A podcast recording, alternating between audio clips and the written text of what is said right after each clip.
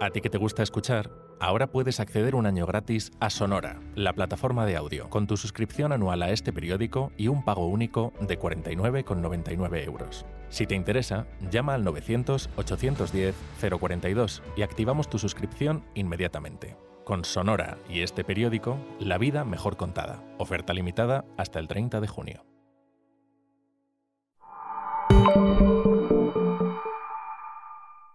¿Te suena esta musiquita? A ver, si fuiste niño durante los 80 y los 90, como yo, seguramente esta cancioncita forma parte de la banda sonora de tu vida, porque más de una vez te habrás pasado un buen rato en los recreativos, intentando encajar estos bloques de colores sin que se te acumulen. Porque claro, es la música del Tetris, un juego que aunque es viejuno, todavía goza de buena salud. Se presentó al mundo un 6 de junio de 1984, hace hoy 39 años.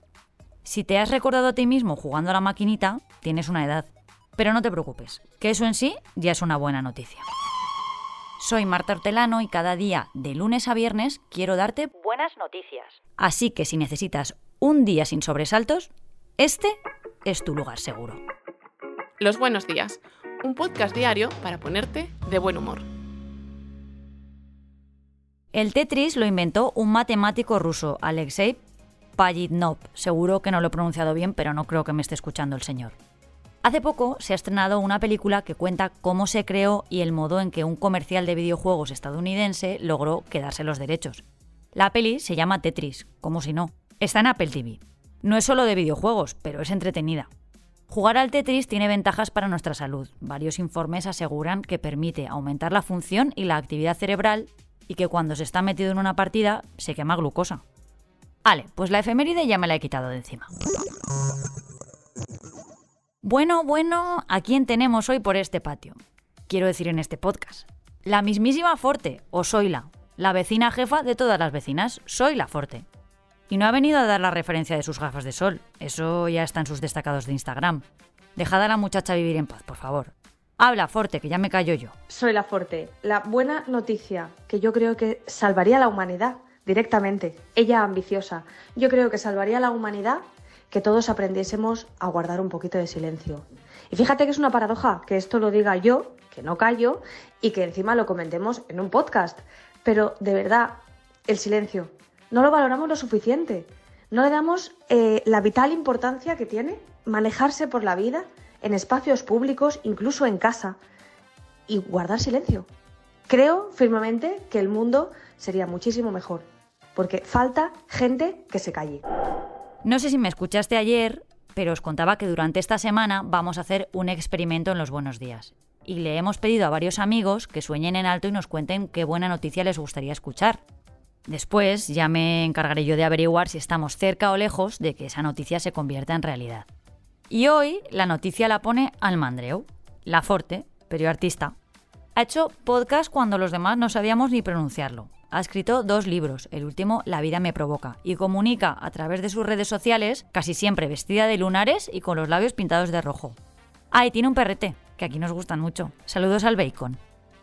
Amiga, perdóname, pero yo de momento no puedo hacer lo que pides, guardar silencio, porque tengo que acabar este episodio básicamente. Pero en unos minutos yo te prometo que me voy a callar. Existe un centro en Madrid que se llama Más que Silencio y está abierto a quien quiera desconectar del ruido de la ciudad. Ofrece clases para iniciarse en la meditación silenciosa, pero también se puede ir hasta allí para estar callado. Este espacio fue pionero, se abrió hace 15 años, pero cada vez hay más locales en más ciudades en los que se buscan experiencias similares. ¿Y por qué es bueno el silencio? Pues os voy a dar unas cuantas razones relacionadas con nuestra salud. El silencio disminuye el estrés al reducir los niveles de cortisol y adrenalina. Estar en un sitio sin ruido relaja el cerebro y esto, por ejemplo, sirve para combatir el insomnio. También relaja los dolores de cabeza, de esto doy yo fe. Pero si tan bueno es el silencio, ¿por qué no recurrimos al más a menudo? Pues porque es muy incómodo. Lo es cuando estamos con más personas, sobre todo si no tenemos confianza. Y entonces improvisamos conversaciones absurdas. Y lo es cuando estamos solos, porque nos obliga a pensar en temas que quizá querríamos olvidar. Un estudio de la Universidad de Harvard constató que no sabemos callarnos a tiempo. Se realizó una encuesta a 800 personas a las que se les preguntaba por una conversación que hubieran tenido recientemente con algún amigo o con algún familiar. Entre otras cosas, se les consultaba en qué momento desearon que esa charla terminase y cuánto tiempo pasó entre esa necesidad de pararla y el final del diálogo. Después vino la parte práctica. Se emparejó a los encuestados para que hablaran entre sí durante 45 minutos. ¿Y qué ocurrió? Pues que la mayoría hubiera querido que la charla hubiera durado la mitad de tiempo. ¿Tiene razón la Forte? ¿Es cada vez más difícil encontrar silencio? ¿Hablamos más de la cuenta? ¿Nos callamos poco? ¿Hay más podcasts que personas en el universo? Pues no lo tengo tan claro. El uso extendido de redes sociales o de herramientas como WhatsApp ha hecho que nos relacionemos bastante a menudo sin decir ni una sola palabra. De hecho, algunos estudios afirman que consultamos el móvil unas 10 veces a la hora, lo cual facilita poco las conversaciones habladas.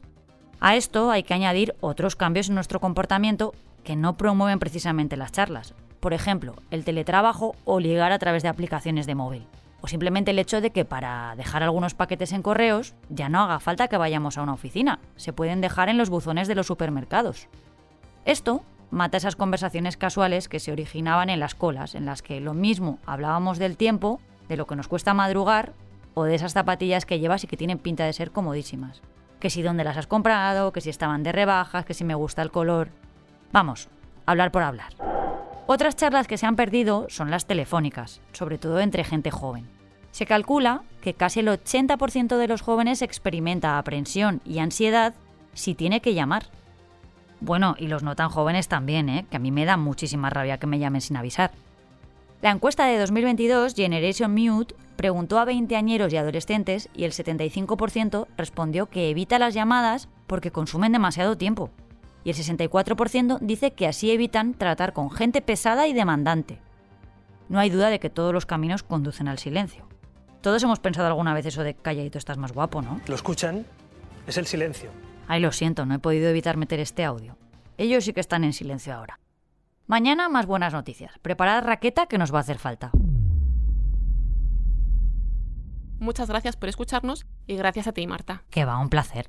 Recuerda que si te ocurre algo bueno y quieres contárnoslo, puedes escribir a losbuenosdías@lasprovincias.es. Este podcast ha sido escrito por Marta Hortelano, la edición es de Amalia Yusta y Paco Sánchez, el diseño sonoro es de Rodrigo Ortiz de Zarate y la producción de Miquel Abastida y Tamara Villena. Hmm, esta historia tiene emoción, suspense, un exquisito toque sonoro y personas reales que cuentan sus vidas, los mejores ingredientes para un buen relato. Bueno, pues tú, que disfrutas con narraciones como estas, puedes acceder a Sonora, la nueva plataforma de podcast de ficción y documentales con una oferta especial. Tu suscripción anual a este periódico y un año de Sonora por solo 49,99 euros. Si te interesa, llama al 900-810-042 y activamos tu suscripción inmediatamente. 900-810-042. Con Sonora y este periódico, la vida real y la ficción mejor contadas. Oferta limitada hasta el 30 de junio de 2023.